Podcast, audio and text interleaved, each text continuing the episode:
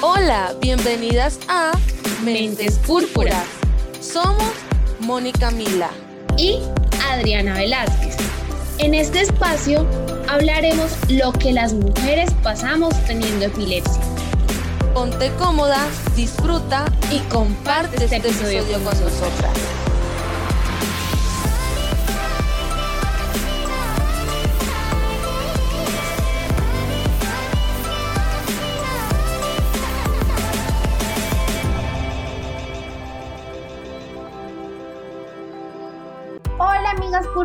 Púrpuras, ¿cómo han estado esta semana? Qué rico tenerlas otra vez por aquí y compartir otra vez con ustedes eh, nuestras experiencias y aprender un poco de temas que son importantes Es muy cierto, Adri, es súper chévere estar aquí con ustedes compartiendo. Estamos también súper contentas por esos comentarios tan lindos que nos están enviando y eso nos motiva a seguir trayéndoles contenido nuevo para ustedes. Bueno, y comenzamos. Bueno, en nuestro tercer episodio quisimos hablar sobre un tema que alguna vez nos hemos llegado a cuestionar o que incluso nos han llegado a preguntar. El episodio de hoy se llama Encinta con mil preguntas, en el que hablaremos acerca de si podremos llegar a ser madres teniendo epilepsia. Sí, porque para algunas mujeres el mayor anhelo es ser madre, como para otras esta situación eh, se puede generar un estrés significativo en su vida y también hay unas mujeres que la verdad simplemente no quieren ser. Eh, bueno, es natural que el embarazo genere preocupaciones, ¿cierto?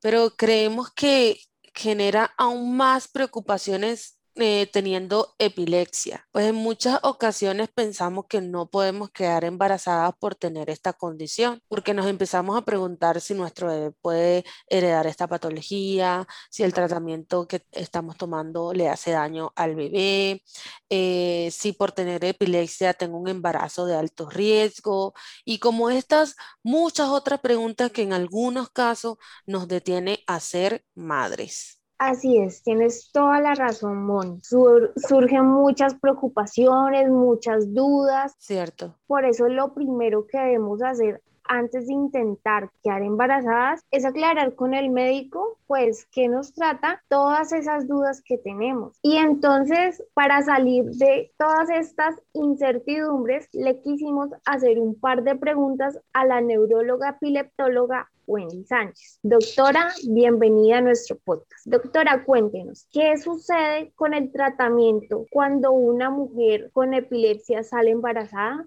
Bueno, el tratamiento antiepiléptico eh, ya instaurado no debe de ser modificado porque la suspensión eh, brusca del antiepiléptico durante el embarazo o fuera del embarazo trae serias consecuencias, como por ejemplo descontrol de crisis epilépticas.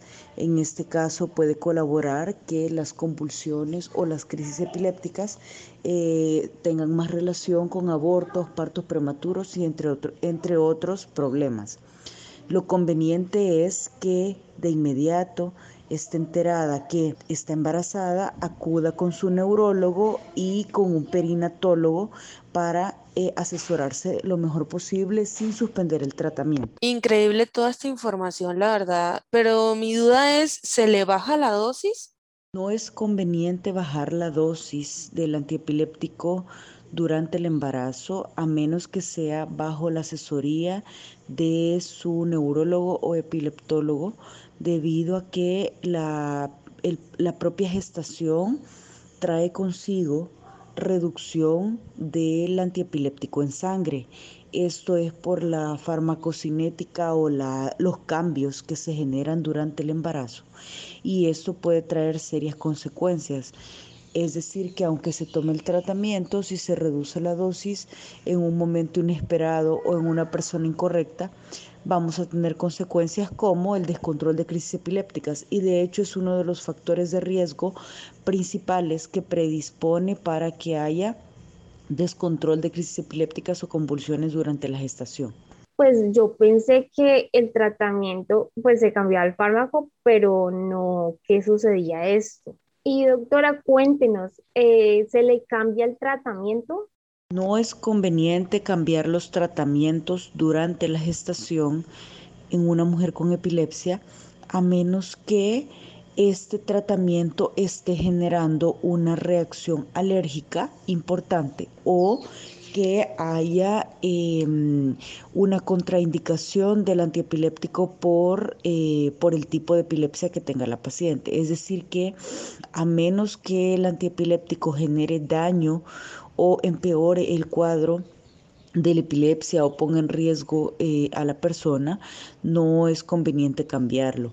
El tratamiento, por lo tanto, debe de ser discutido de una manera muy, em, eh, de una manera muy eh, temprana. Lo ideal es que si se hacen cambios de tratamiento deben de ser en los primeros eh, perdón, meses, muchos meses antes de que la persona quede embarazada. Lo ideal es que si se van a hacer cambios, sean de dos años eh, dos o un año como mínimo para que eh, pueda, hacerse con toda la libertad bajo vigilancia de la respuesta al tratamiento y efectos adversos y no se ponga en riesgo al feto ni a la madre.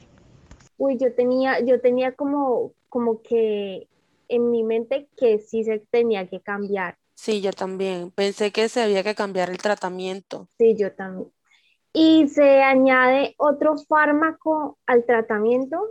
Si es posible añadir algún otro antiepiléptico durante el embarazo en una mujer con epilepsia.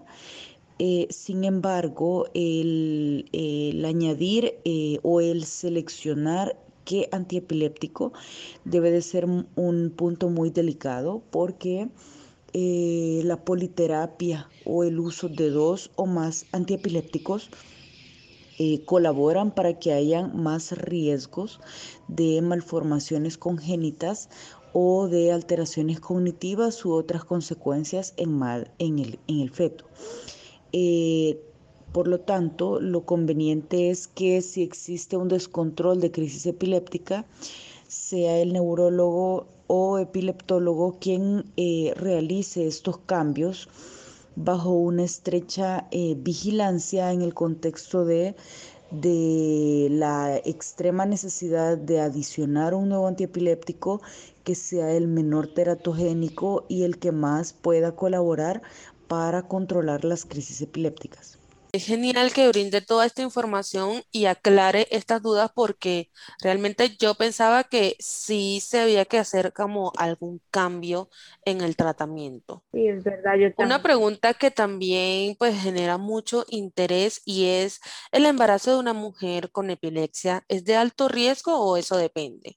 Efectivamente, una mujer con embarazo y epilepsia tiene un embarazo de alto riesgo y es porque padece de una enfermedad crónica neurológica asociada a su periodo gestacional. Entonces sí era lo que yo pensaba. Bueno, y hay una posibilidad de que el bebé tenga epilepsia si la madre también lo padece. Esta probabilidad es bastante baja. La posibilidad de todos eh, para tener epilepsia es menos del 2% y la probabilidad en el contexto de epilepsia general es muy parecida. Es 2% para un hijo de una madre con epilepsia.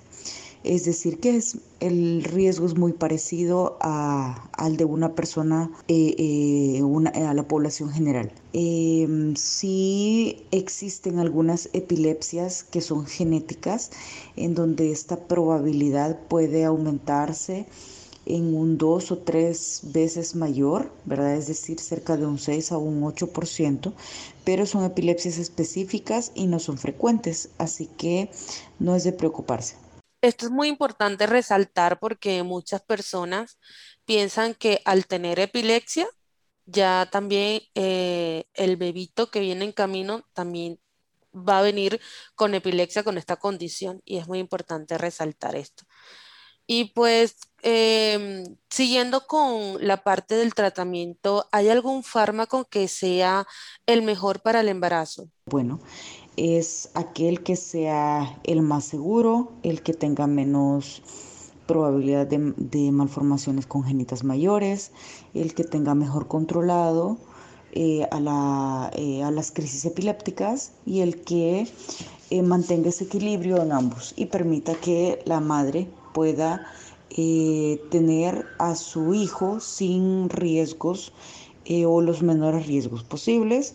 Esto se debe discutir con su neurólogo y o epileptólogo para poder seleccionar el mejor antiepiléptico, pero esta selección o esta búsqueda es más acertada cuando se realiza eh, mucho, mucho antes de quedar embarazada. Por eso la recomendación es que para una mujer con epilepsia, eh, la decisión del embarazo o el pensar en embarazo es igual a buscar pronto a un especialista en epilepsia para poder eh, estar lo mejor preparada posible antes de quedar embarazada. Eh, y justamente el buen estado general de la mujer con epilepsia y la ausencia de crisis epilépticas en los últimos eh, o nueve meses previo al embarazo es el mejor predictor para una excelente evolución durante el embarazo. Entonces es el mejor momento. La consejería pregestacional es la mejor opción. Doctora, muchísimas gracias por aceptar la invitación a este espacio. Gracias por despejarnos de todas las dudas que teníamos y que muchas oyentes eh, yo creo que también tenían. Bueno, a mí me aclaró muchísimas dudas. Yo la verdad que pensaba primero que había que cambiar el tratamiento o por lo menos bajar la dosis cuando una mujer con epilepsia salía embarazada. Eso sí era algo que yo como que tenía esa duda. No sé tú, Adri. Sí, yo también la tenía. Pero la verdad, eh, no existe ninguna razón médica que impida pues a una mujer con epilepsia tener hijos, ya que se ha comentado que la mayoría de las epilepsias pues no son hereditarias y las que pues lo son suelen ser fácilmente controladas. Es muy cierto lo que dice y esto eh, a muchas personas, a muchas mujeres le preocupa que pues salir embarazada porque sienten que sus bebés van a heredar la epilepsia y no quieren que sus hijos pasen por el mismo proceso que ellos han pasado o que ellas mismas han pasado. Y pues aquí es donde nosotras decimos que si quieres salir embarazada, lo, lo mejor es que hagas este tipo de preguntas y aquí ya te hemos dicho que la mayoría de las epilepsias no son hereditarias y las que lo son, que son muy pocas y es muy poco probable, eh, suelen ser fácilmente controladas. Y, o sea, pues a uno como mujer le da miedo, pero lo importante aquí es ver que se pueden controlar. Exacto. Aquí lo importante es eso. Pues mira que nosotras investigando también nos dimos cuenta que el riesgo de malformaciones fetales en hijos de madres con epilepsia está aumentando en la población en general.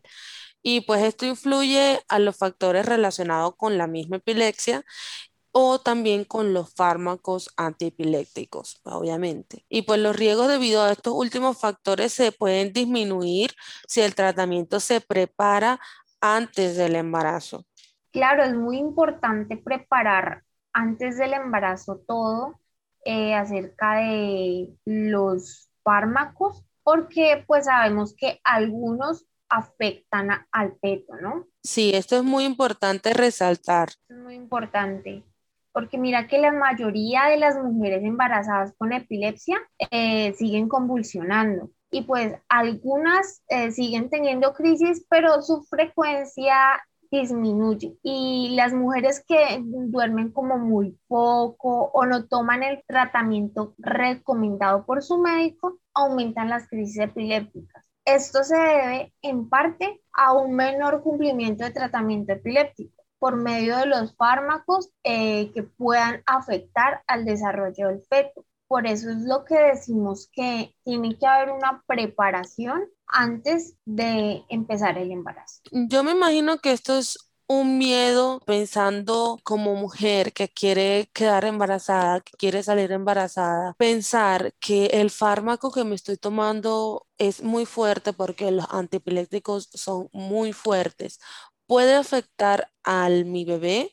Entonces, estas son cosas que si nosotras queremos quedar embarazadas, primero hay que consultarlo con nuestro neurólogo, hay que consultarlo con los médicos pertinentes y ellos son los que van a decirnos qué es lo mejor para nosotras y para esa personita que viene en camino. Sí, es verdad, porque el seguir teniendo crisis en el estado de embarazo, las convulsiones pueden llegar a provocar efectos en el feto y pueden llegar a causar una disminución de frecuencia cardíaca. También que tengan una menor, menor oxigenación incluso una lesión fetal, la cual se compone de la separación prematura de la placenta del útero. Esto quiere decir que es el desprendimiento de la placenta, inclusive un aborto espontáneo o traumatismo, como pues una caída eh, durante una convulsión, entonces eso le puede llegar a afectar al bebé. Es cierto, y lo último que dices es súper importante porque si nosotras convulsionamos estando embarazada, eh, pues más que todo teniendo una convulsión tónico-clónica, porque en una caída donde nosotros no podamos controlar, imagínate que estemos solas, afecta al feto y puede causar hasta un aborto espontáneo, cosa que no queremos. Eh, y pues mira, eh, a pesar de esto, la mayoría de las mujeres embarazadas que tienen epilepsia dan a luz sin complicaciones. Eh, las mujeres que tienen epilepsia podrían incluso utilizar los mismos métodos de alivio del dolor que otras mujeres embarazadas durante el trabajo de parto y el mismo parto. Nosotras como mujeres al tener epilepsia podremos llegar a tener un trabajo de parto prematuro y que a su vez el nacimiento de nuestro bebé sea también prematuro. Entonces estas son cositas que nosotras debemos saber y preguntarles a nuestros médicos, nuestro neurólogo, sobre todo si estamos planeando quedar embarazada o si ya estamos embarazadas, cómo deberíamos hacer. Claro, son cositas que son importantes. Y mira lo que lo, lo bueno que noto es que, digamos, para el dolor, para el alivio del dolor, pues dos métodos se pueden utilizar. Eso es muy bueno porque pues un dolor de una contracción o de... Uy, sí. Sí, a mí me parece esto muy bueno porque pues, o sea, yo no me imagino un dolor de esos y debe ser fuerte y es bueno que puedan utilizar este, pues estos métodos. Pues sí, yo tampoco me lo imagino, la verdad. No he tenido hijos, entonces no me lo imagino, la verdad, no sé cómo es. Bueno, antes de intentar quedar embarazada, lo primero que tú debes hacer es pedir una cita con el médico que estará a cargo de tu embarazo. Además, pues es recomendable que veas a otros miembros de tu equipo de atención médica, como tu médico de familia o el neurólogo, pues ellos van a evaluar cuán bien controlada está tu epilepsia y pues tendrán en cuenta cualquier cambio en el tratamiento que tengas que hacer antes de comenzar el embarazo. Claro, esto es importante. Yo creo que es importante en todo proceso, primero preguntarle a los médicos pertinentes, pues al neurólogo, en este caso, si deseamos quedar embarazada, eh, creo que primeramente el neurólogo y luego el ginecólogo, cómo debe ser ese proceso, ¿cierto? Sí, claro, ellos van de la mano. Sí, porque, es un proceso bien complicado. Exacto, y más como acaba de decir, si si no tienen las convulsiones muy bien controladas, pues ellos primero te van a recomendar esperar un momento. Pues sí, como acabo de decir, si tienes convulsiones eh, frecuentes antes de concebir, es posible que se te aconseje esperar para quedar embarazada antes que la epilepsia esté mejor controlada. Y pues con la toma de los medicamentos anticonvulsivos, le recomendamos tomar los medicamentos anticonvulsivos exactamente como se los hayan recetado. No ajustar las dosis ni suspender la toma de los medicamentos por su propia cuenta.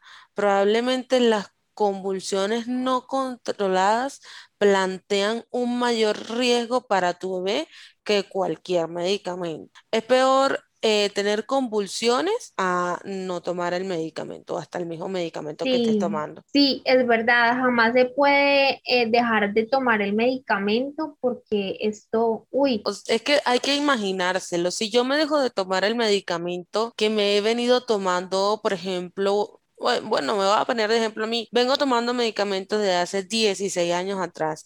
Quedo embarazada y de pronto me los dejo tomar porque me da miedo que mi, eso, le afecte a mi bebé. ¿Qué, ¿Qué va a provocar eso?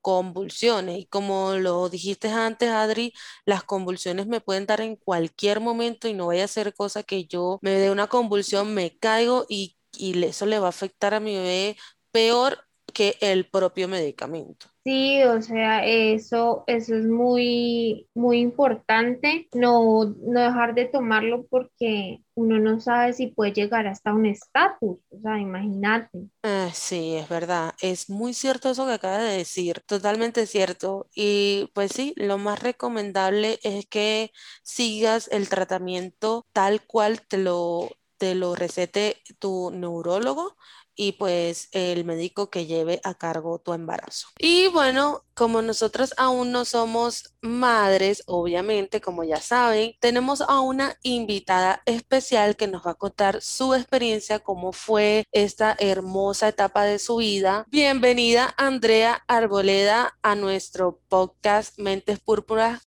Hola, hola, mi nombre es Andrea Arboleda, tengo 31 años y desde los 14 años tengo diagnóstico de epilepsia mioclónica juvenil. Soy madre de una hermosa princesa de 7 años. Eh, estudio, soy técnica en gestión empresarial, estoy finalizando mi carrera de administración de empresas. También trabajo, hago varias cosas, la verdad. Eh, con respecto a mi diagnóstico, quiero contarles eh, de manera más específica mi proceso de ser madre.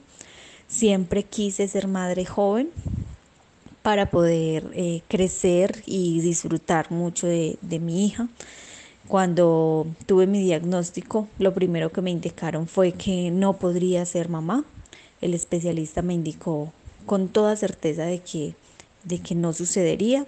Sin embargo, en uno de mis controles mensuales para renovar la medicación, una de las pruebas era una de embarazo. Esta salió positiva. El especialista con toda la seguridad de que era un error en el laboratorio me pidió repetirla. Al repetirla nuevamente salió positiva. Se prenden todas las alarmas de, embarazo de alto riesgo. Se agendan citas, revisiones, exámenes y demás para cada ocho días. Eh, se suspende la medicación. En fin, sucedieron muchas cosas en muy poco tiempo. Sin embargo, durante los nueve meses de gestación solo tuve una crisis y relativamente suave. Mis crisis generalmente son mioclónicas, eh, tónico-clónicas, con todo lo que puedas imaginarte. Y durante el embarazo solo sucedió una con pérdida de la conciencia leve y durante eh, un momento en que estaba acostada. Eh, me agendan cita para eh, realizar pues el proceso de parto eh, de forma tal que no fuera natural, parto programado por cesárea, eh, para evitar cualquier tipo de inconveniente y más porque siempre me mencionaron que el bebé tendría malformaciones, que no finalizaría el embarazo exitosamente o que incluso podría haber muerte para la bebé o para mí con todas estas alarmas, con todos estos temores, estos nervios, estas posibilidades, el último día de mi control en el cual me darían la fecha eh, de la cesárea, me dice el especialista que estoy en trabajo de parto. Resulta que esto fue a las 9 de la mañana, exactamente a las 9 y 11 minutos ya tenía una bata, tenía una inyección para acelerar los dolores, puesto que yo no había sentido absolutamente nada hasta ese momento El trabajo de parto fue fantástico. Me dolió más eh, lo que sucedió en algún momento en las crisis. Por ejemplo, se me luxaba el hombro, me había realizado, eh, me había dado golpes en, en la, pues, en diferentes partes del cuerpo. Pero realmente no sé si era mi deseo por ser mamá o la seguridad y la fe que yo tenía que el proceso de parto duró cuatro horas porque exactamente a la una y once minutos nació mi hija. Eh, el temor de ver que estuviese completa, perfecta, seguía latente. Sin embargo, a hoy puedo asegurar que ha sido lo mejor que me ha sucedido en la vida. Mi hija es perfecta, demasiado inteligente. Lo único que podría como mencionar, pero que para mí es irrelevante, es que desde el vientre es baja de peso. Sin embargo, no tiene ninguna condición médica, no ha estado nunca hospitalizada, no tiene ningún eh, reflejo de, de, algún inconveniente por ello, simplemente me, me garantizan que es algo más de constitución que algo relevante. Entonces les cuento que ser madre con el diagnóstico de epilepsia ha sido fantástico, ha sido bendecido, ha sido espectacular. Para mí fue algo temeroso solo por lo que me decían, pero lo que yo viví fue perfecto. Entonces mucho ánimo a cuidarnos mucho, a recordar que somos fuertes, que somos valientes. La actitud que tomemos siempre va a marcar una diferencia enorme para nuestro bienestar. Eh, una invitación gigante para que em, creamos en nosotros. Aprendemos a manejar, aprendamos perdón, a manejar nuestras emociones, a amarnos mucho y a compartir em, con personas que, que de verdad eh, nos amen y nos acepten. Eh, acá tienen una amiga más. Es un gusto compartir con ustedes. Espero conocerlos pronto, que me conozcan y para adelante. Todo es posible. Les cuento como eh, final de, este, de esta pequeña historia que estoy realizando unos escritos a los que he titulado La epilepsia mi amiga, justamente porque así la quiero sentir en mi vida y porque quiero sacar de ella todo lo bueno que me pueda traer. Em, ha sido un gusto compartir con ustedes, esperamos hacerlo más seguido y em, esperamos entonces que muchas historias bonitas y muchos pacientes eh, felices sea lo que veamos siempre.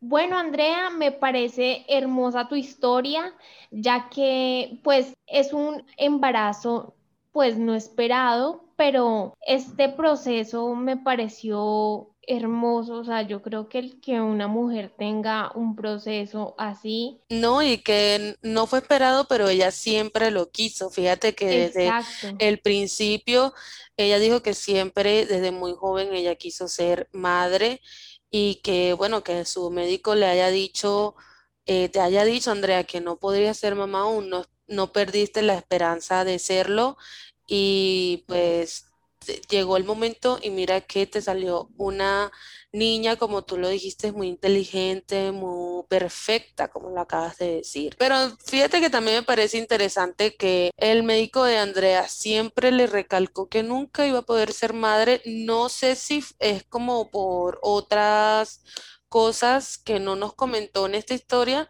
o simplemente por el hecho de tener epilepsia Fíjate que la doctora... La doctora Wendy, ella siempre, pues ella nos dijo que había un 2% de que pudiera heredar o tener una malformación el, el, bebé. Exacto. A mí me parece, sí, a mí me parece muy lindo lo que, lo que pasó, que ella, o sea, como decías tú, no perdió la fe en que, o sea, sí o sí yo tenía mi bebé. Mm, sí, eso me pareció muy lindo. Y además, mira, mira, me pareció súper curioso la parte que dijo que ella de, desde el momento que vio que estaba embarazada, le quitaron su tratamiento y pues no, no pasó nada en todo su embarazo. Eh, yo una vez le dije a mi doctor que a mí me daba miedo salir embarazada por eso, por todas las incógnitas que a nosotras las mujeres nos surgen por este tema que estamos hablando el día de hoy. Y yo siempre recuerdo que él me dijo, Dios es grande y en ese momento de tu, de tu vida eh, te va a proteger y, y él no te va a dar nada, sino que lo único que va a salir de tu vientre va a ser perfecto. Y, es, cuando ella dijo eso, me hizo acordar lo que, lo que me dijo mi doctor. No, es que yo creo que el tener fe en que todo va a salir bien es muy importante en, el sentido de este tema y yo creo que en todos los temas me parece que es muy importante. Lo que hablábamos en el episodio pasado, tener mente positiva. Exacto, tienes toda la razón. sí. Bueno, y en conclusión, sí se puede quedar embarazada teniendo epilepsia. Sin embargo, debe llevar un proceso controlado con nuestro equipo médico. Por eso, lo primero que debe hacer antes de intentar quedar embarazada es empezar el proceso con, el, con tu neurólogo. Él va a evaluar cuán controlada está tu epilepsia y considerará los cambios que podrías necesitar en los medicamentos antes de que empiece el embarazo, ya que algunos fármacos pueden ayudar a la infertilidad. Luego de eso, tú llevarás tu proceso de embarazo de la mano de tu ginecólogo. Eh, así es, bueno, esperamos que este episodio les haya gustado. Muchísimas gracias, doctora Wendy, por haber participado en este episodio y también a la mamita por habernos contado su experiencia y esperamos que a ustedes les haya quitado dudas el tema de hoy. Cuéntanos en los comentarios si te has hecho estas preguntas o has pasado por ello. Así es, síganos en nuestras redes sociales arroba mentes podcast para estar comunicadas y que nos cuenten sus experiencias o qué otros temas les gustaría escuchar. Bueno, y no olvides darle me gusta, comentar y suscribirte. Recuerda que el próximo jueves publicaremos un nuevo episodio que seguro te va a interesar. Esperamos que te hayas puesto cómoda, disfrutado y, compartido este episodio con nosotros.